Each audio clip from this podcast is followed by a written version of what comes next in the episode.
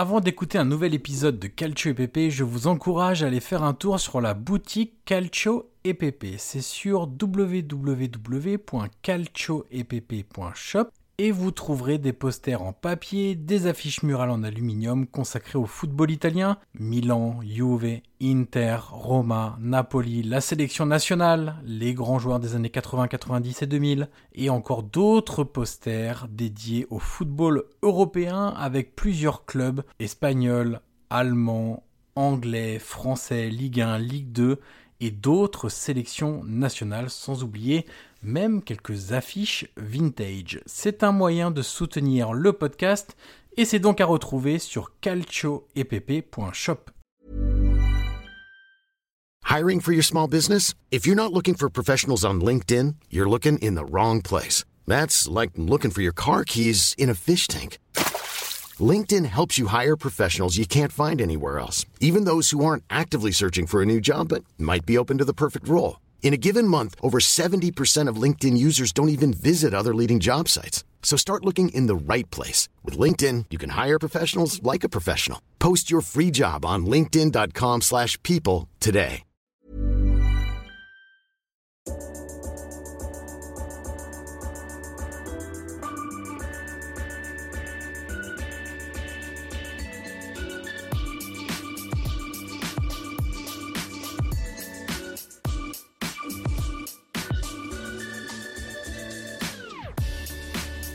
Totti, lo aspetta Materazzi, Totti si porta quasi in zona tiro, Totti si è liberato, pallonetto, Francesco! Totti! Un gol pazzesco, pazzesco per il 2-0! Cacà in percussione, cerca l'ingresso in area ancora, Cacà, davanti al portiere, Cacà, rete, rete, rete, rete, Cacà! Pallone che arriva, Trezeguet! Totti! Trezeguet! Pirlo, ancora Pirlo di tecco! Tiro!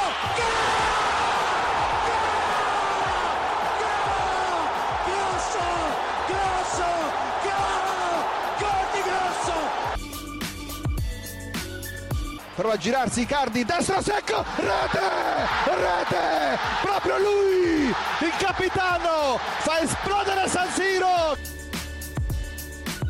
Avanti Matador, avanti Matador!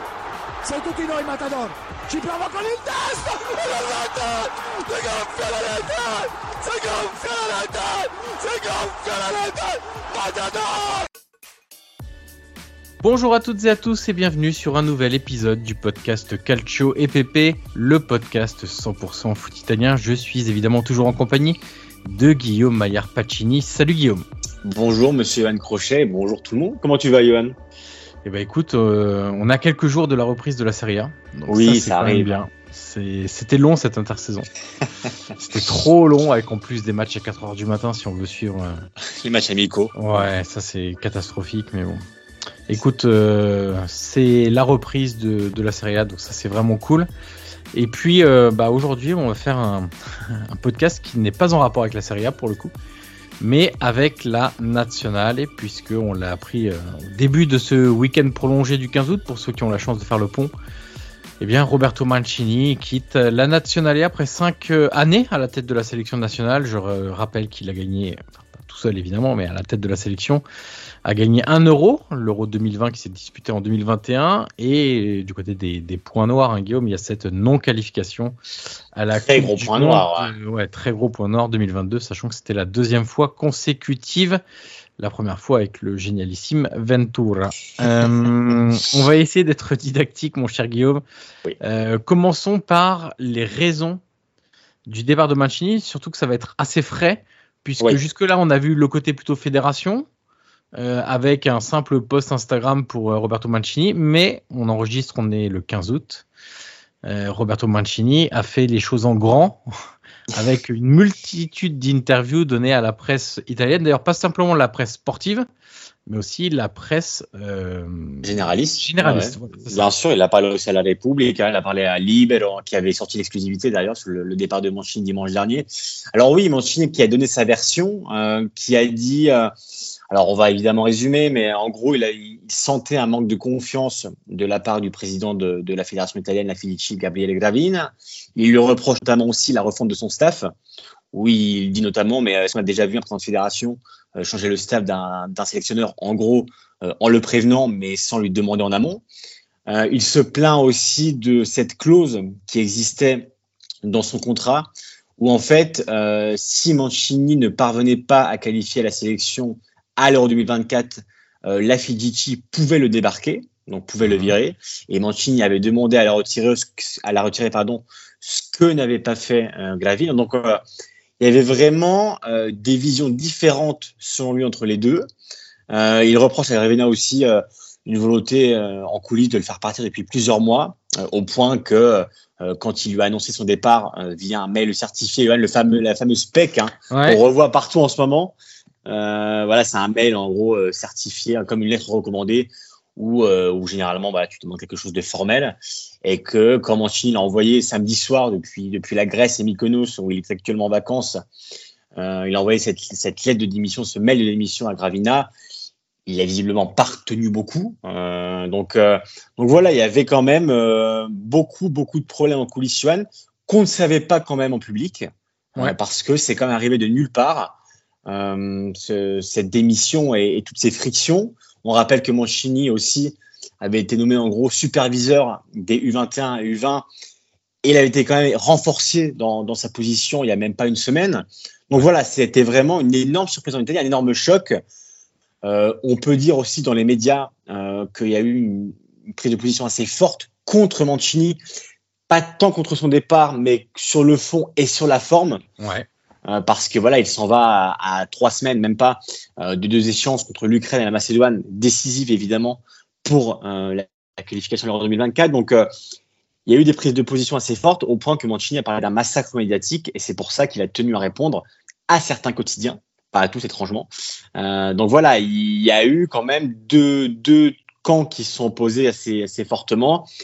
Et aujourd'hui, voilà, le nom qui revient avec insistance, on en parlera ensuite, c'est celui de, Luciano Spalletti. En tout cas, Johan, voilà, pour contextualiser un peu le, départ de Mancini, une grosse surprise en Italie. Alors, on va reprendre, euh, si tu le veux bien, les arguments avancés par Mancini. Oui. Euh, et je vais te poser des questions à chaque fois. Euh, le premier argument étant le manque de confiance qu'il ressentait. Alors, sans entrer dans les détails de relations dont on n'a pas la teneur ou de discussions dont on n'a pas la teneur exacte, est-ce que quand tu passes de simple sélectionneur à sélectionneur plus superviseur des U21 et des U20, c'est-à-dire que tu chapeautes toute la stratégie sportive à partir des U19 de la, euh, des sélections nationales au sens large, est-ce que pour toi il y a un manque de confiance là-dedans?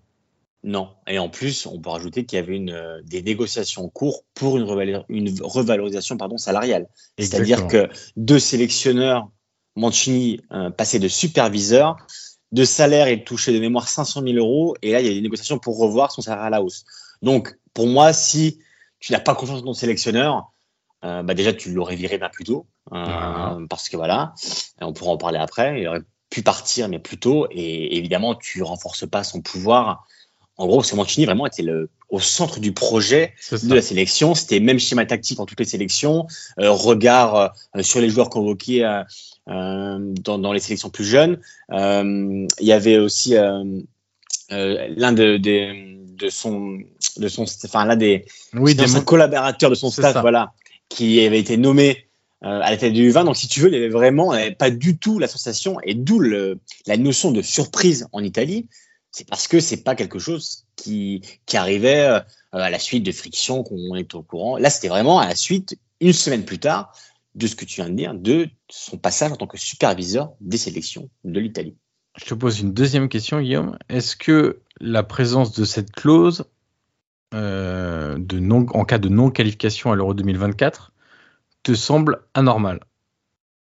Non, parce que déjà, ça fait un peu interrogatoire, tu me fais peur. Mais que, mais non, mais en tout cas, euh, Mancini, lui, a dit, non, mais dans tous les cas, moi, euh, je serais parti si je ne m'étais pas qualifié lors de 2024, mais dans ce cas-là, je ne comprends pas pourquoi il a pas, il a, il renonce à cette clause-là.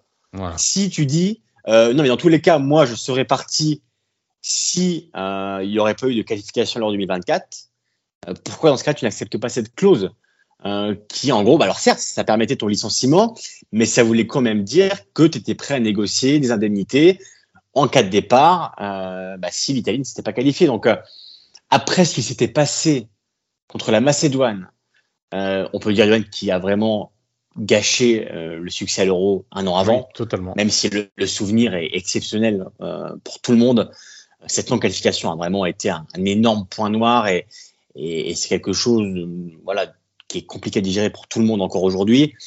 Mais cette clause-là, si, si elle était dans son contrat, je présume quand même que Mancini avait accepté en amont.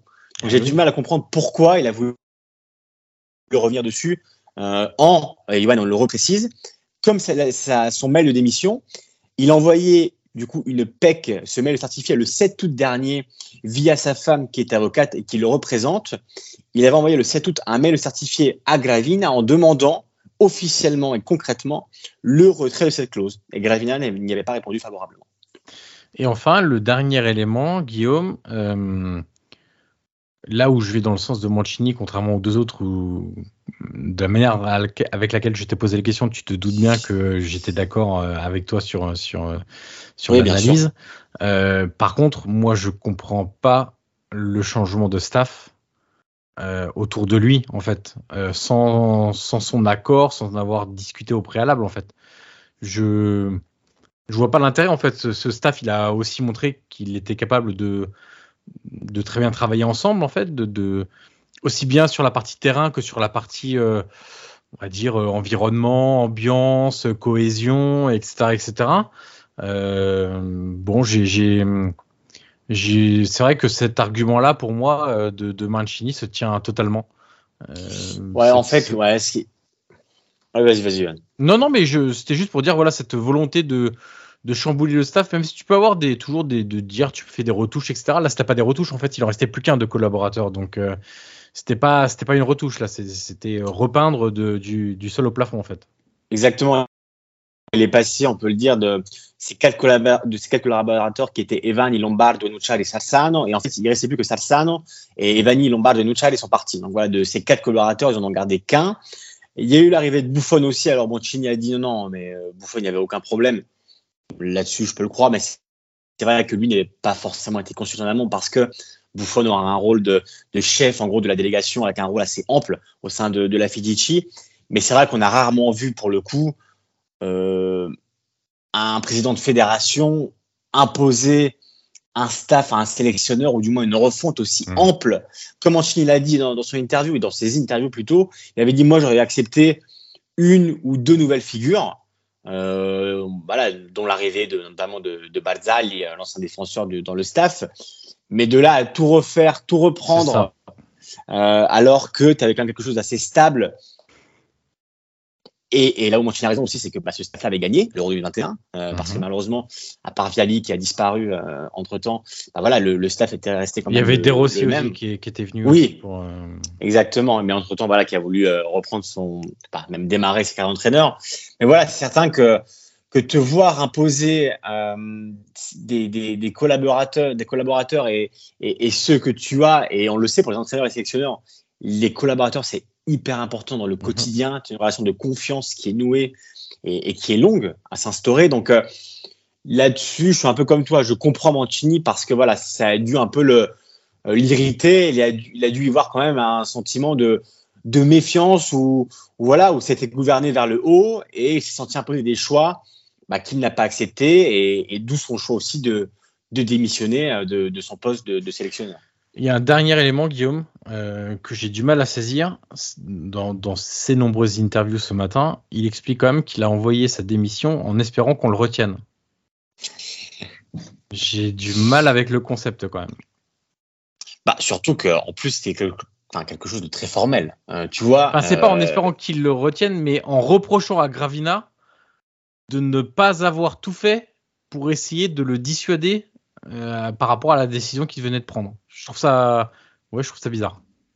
Bah, c'est même un peu infantilisant, tu vois, même pour Mancini, de, se dire, bah, attendez, je m'en vais, mais retenez-moi.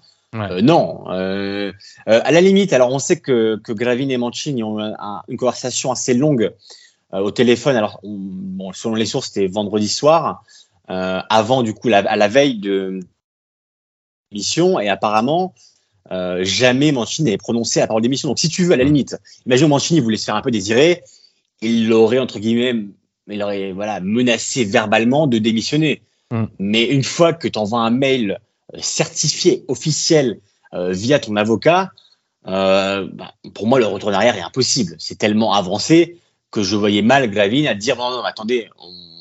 non non Mancini reste avec nous, on veut te garder. Surtout Johan et on peut aussi le- en parler. Alors, le départ de Mancini, alors je sais pas toi, mais pour moi, il aurait dû avoir lieu beaucoup plus tôt. Et je, enfin, justement, après ce, ce, ce drame, entre guillemets, sportif face à la Macédoine, parce que moi, je voyais quand même un Mancini moins enthousiaste, euh, Mhm. moins souriant, euh, moins, moins épanoui dans son rôle. Euh, tu sais, j'ai regardé le.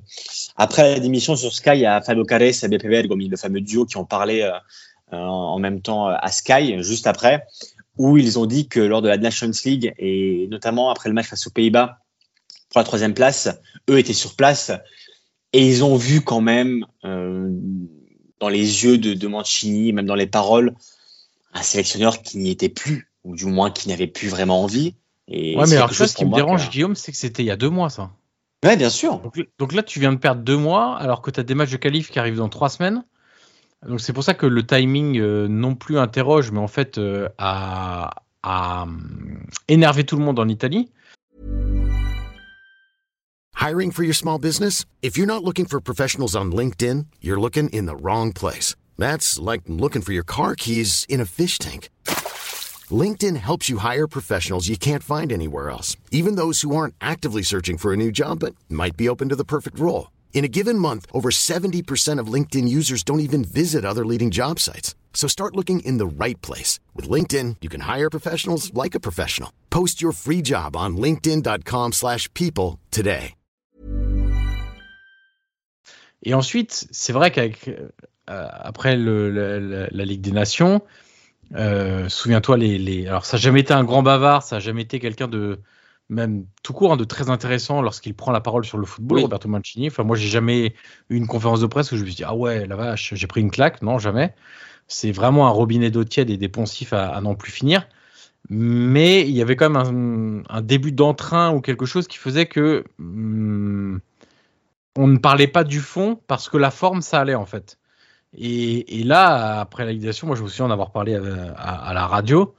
Euh, on me disait, euh, bah alors Mancini, et je disais, Pff, bah, comme toi, quoi. En fait, euh, il y est plus, il est plus. Mais tu l'avais remarqué motivé, quand même. fait. Tu l'avais Mais bien sûr, ça se voyait. aussi. Mais alors, sûr. après la Ligue des Nations, c'était vraiment trop flagrant. Enfin, je veux dire, la manière dont il répondait, euh, genre, bah ouais, bah c'est comme ça. Ok, d'accord. Qu'est-ce qu'il faut faire pour s'améliorer? Bah, on doit travailler. Ok. Bah, en fait, si t'as pas envie d'être là, tu le dis et t'arrêtes. Il n'y a, a- pas de problème, en fait. Donc, moi, je trouve que ça s'est vraiment accentué là, euh, au moment de, de- des mois de juin, où tu as l'impression qu'en fait, euh, pff, il était là parce qu'il s'accrochait à son contrat, mais sinon, s'il avait eu des opportunités, il, il aurait répondu favorablement. Et c'est d'ailleurs, c'est un point qu'il faut évoquer, hein, Guillaume. Euh, la presse italienne, dans son ensemble, se fait quand même l'écho aussi d'une Ah oui. d'une d'une offre très importante en provenance d'Arabie Saoudite pour le poste de sélectionneur national. Et tout le monde se dit en Italie, attention, là, ce que tu viens de nous raconter ce matin, ok? Mais attention, si dans 15 jours, 3 C'est semaines, moins, tu prends le poste de sélectionneur de la sélection saoudienne, euh, C'est exactement ça de croire. hein. Et lui l'a confirmé d'ailleurs. Hein. Il a dit oui, c'est vrai qu'il y a un intérêt euh, voilà, de, de l'Arabie Saoudite, mais selon ses propos, je cite, euh, les- sa démission n'est pas liée directement à ça. Mhm. Par contre, c'est évident que si dans 15 jours, il devient, parce qu'on rappelle que l'Arabie Saoudite va jouer des matchs amicaux aussi, donc euh, voilà, il va, il va devoir y avoir un, un sélectionneur. Si Mancini s'assoit sur le banc de l'Arabie Saoudite début septembre, euh, ouais, on aura quand même quelques doutes sur le fond de tout ce qu'il nous a dit euh, en, en ce 15 août quand même, parce que ce timing-là quand même est très étonnant, Johan. Tu le sais, à Felagos en Italie, c'est quelque chose qui est très sacré, Oui. où euh, voilà, on ne prend pas sur des décisions-là. Euh, à 15 jours de, de, de deux échéances, on l'a dit, qui, étaient, qui sont importantes pour, le, pour la sélection.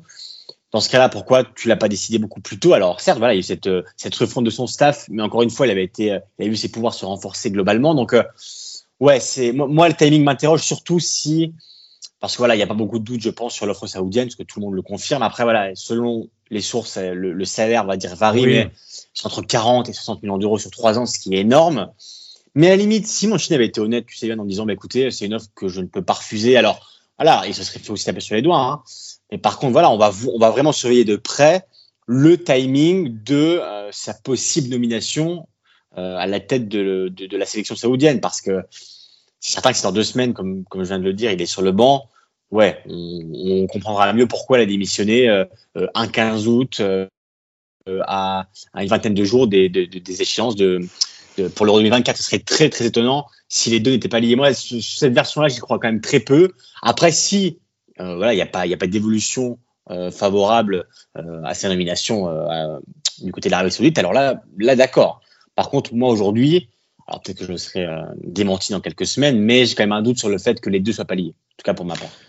Alors Guillaume, avant de passer à son, je sais pas si on doit dire éventuel, probable, fort probable, certain successeur, euh, je me suis noté quelques points sur ce que je retiens du passage de, de, Roberto Mancini à la tête de la nationalité. Tu vas me dire ce que tu en penses. Oui. Euh, le premier point que j'ai noté, c'est le courage dans le choix des, des, joueurs à appeler, et notamment des jeunes joueurs. Hein, c'est plus des jeunes joueurs que des joueurs tout court.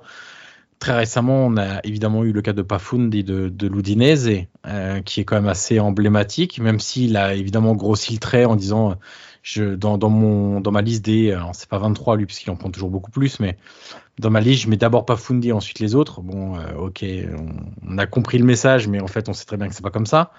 Euh, il y a, souviens-toi, le cas de Zaniolo aussi, euh, qui avait été convoqué alors qu'il a même pas joué la moindre minute avec euh, avec euh, la Roma. Ça aussi, c'est un choix courageux. Le deuxième point, c'est euh, ça découle un peu de ça, c'est son insistance pour changer la mentalité en Italie, faire beaucoup plus confiance aux jeunes, appeler à une sorte de révolution culturelle euh, qui est un petit peu en marche, mais qui a du mal quand même à prendre de manière euh, très générale en, en Italie. Le troisième point, je te les fais tous, après tu me diras euh, un peu ce que, ouais, ce que sûr, toi oui, tu oui. retiens en, de manière prioritaire peut-être. Euh, le style de jeu qui esthétiquement était moderne et agréable à l'œil euh, pendant très longtemps, alors peut-être pas les dernières semaines, mais pendant très longtemps. Euh, Souviens-toi même les matchs euh, de juin de l'année dernière, euh, je crois que c'était ça, hein, avec les matchs contre l'Angleterre, contre euh, qui y avait d'autres? Il y avait l'Angleterre, normalement, ça c'est sûr, où il y avait un 0-0, tu sais, avec les, les, le match de Gatti qui, qui, pareil, dans les choix des jeunes joueurs, entre guillemets, bah, Gatti qui était vrai. encore au Frosinone et euh, voilà, il y avait eu des, des, des bonnes choses quand même où c'était un moment où Mais tu sais, même Retegui, hein. Retegui, Ouais, qui l'a fait Bah, récemment. à fait. euh, voilà, quand même. un- Ça fait partie des choix très forts, tu as tout à fait raison. Euh, Donc il y avait ce style-là qui était agréable. Il y a évidemment l'Euro 2021 qui est gagné avec style. Euh, et puis ensuite, les deux points très négatifs, mais on est déjà revenu dessus, c'est les dernières semaines où il semblait vraiment plus du tout motivé, où on a un peu l'impression qu'il se moquait du monde, euh, pour rester gentil. Et évidemment, bah, la non-qualification à la Coupe du Monde 2022, ça, pas besoin de, de rajouter là-dessus. Qu'est-ce que toi tu retiens de, de manière euh, Bah écoute, fait, ouais, ouais, bien sûr. Alors, tu as fait globalement le, les, les, le, le bilan, on va dire, du, du manche à la tête de la sélection. Moi, ce que je retiens, on va dire, euh, en priorité, si je veux rajouter quelque chose, c'est un peu la gestion du groupe aussi. mhm. Où tu vois, contrairement à Ventoux, là où c'est très mal fini, euh, où la cassure avait été énorme avec le vestiaire, pour le coup, j'ai pas eu cette impression-là dans, dans son équipe, dans, dans, les joueurs. Euh, Il n'y a jamais eu une parole de, travers envers Mancini. On sent quand même qu'en interne, alors pas avec la fédération, mais du moins la relation euh, Mancini-joueur a toujours été plutôt bonne, euh, même après l'Euro, même après voilà l'élimination face à la Macédoine, où bah, il y aurait pu y avoir une cassure assez forte. Voilà, il y a eu quand même beaucoup de témoignages en faveur de, de Mancini de la part des joueurs. Donc euh, on sent quand même que au niveau euh, de la gestion, il a toujours eu ce groupe en main.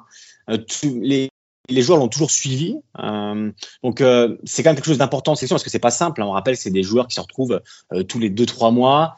Bah voilà, qui il faut toujours recréer ce collectif, cet esprit. Et c'est vrai que l'Euro 2021 euh, a été quand même dans la gestion. Alors évidemment, tu as parlé du jeu, mais c'est vrai que la gestion même de bah, de cette épopée d'un mois qui a été exceptionnelle à tous les niveaux. Et on sait aussi que, que quelqu'un comme Jalou Cavial, il a, il a une énorme importance aussi dans, dans cette gestion-là. C'est un peu un binôme, hein, d'ailleurs, à la tête de la sélection. Mais, euh, mais c'est vrai qu'il a, il a toujours su quand même gérer ce groupe à la perfection jusqu'au bout.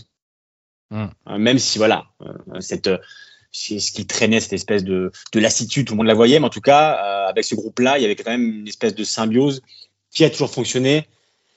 Moi, je le reproche un peu, mais c'est quelque chose que je peux comprendre aussi. Tu sais, c'est un peu ce, ce virage qu'il n'a pas pris après l'Euro où il a vraiment fait confiance à ce groupe qu'il avait créé et où il a eu du mal quand même à, bah, à prendre le, on va dire le, le, virage. Tu vois, te faire éliminer contre le Portugal en finale de, de, du barrage, je peux le comprendre. Contre la Macédoine du Nord, pour le coup, c'est vraiment une question de choix pour moi. Où, euh, où sur le terrain, tu n'avais pas les meilleurs joueurs, tu n'avais pas les joueurs les plus en forme. Fameuse entrée de Joao Pedro. C'est vrai, c'est vrai qu'on oublie. Euh, mais, mais tu vois, voilà, pour moi, il a eu du mal. Alors, c'est souvent un problème de reconnaissance, de, de beaucoup de choses euh, par rapport à un groupe qui avait gagné, qui l'a emmené au sommet. Euh, mais voilà, moi, c'est, moi, je, je, je t'avoue que, alors, on a tous vécu des moments, et je pense que les tifosi qui nous écoutent euh, ont, ont d'énormes souvenirs. On se rappelle tous de, de cette épopée de l'Euro qui a été exceptionnelle et vraiment merveilleuse. Après, voilà, la Coupe du Monde, euh, ouais, contre la Macédoine, c'est quand même aujourd'hui c'est encore dur à digérer parce que ah ouais, t'avais pas le droit, euh, pas contre la Macédoine, contre le Portugal, je veux bien, mais contre la Macédoine, non. Et ça reste quand même une énorme tâche à son CV. Et pour moi, c'est à ce moment-là euh, qu'il aurait dû partir. Et d'ailleurs, tous les quotidiens quand même le disent, hein, où euh, en gros tout le monde a compris. Euh, bah voilà. Et, d'ailleurs, Mancini le dit lui-même. Il a dit, bah j'ai songé à partir après euh, après bah, cette élimination-là, mais j'avais été retenu.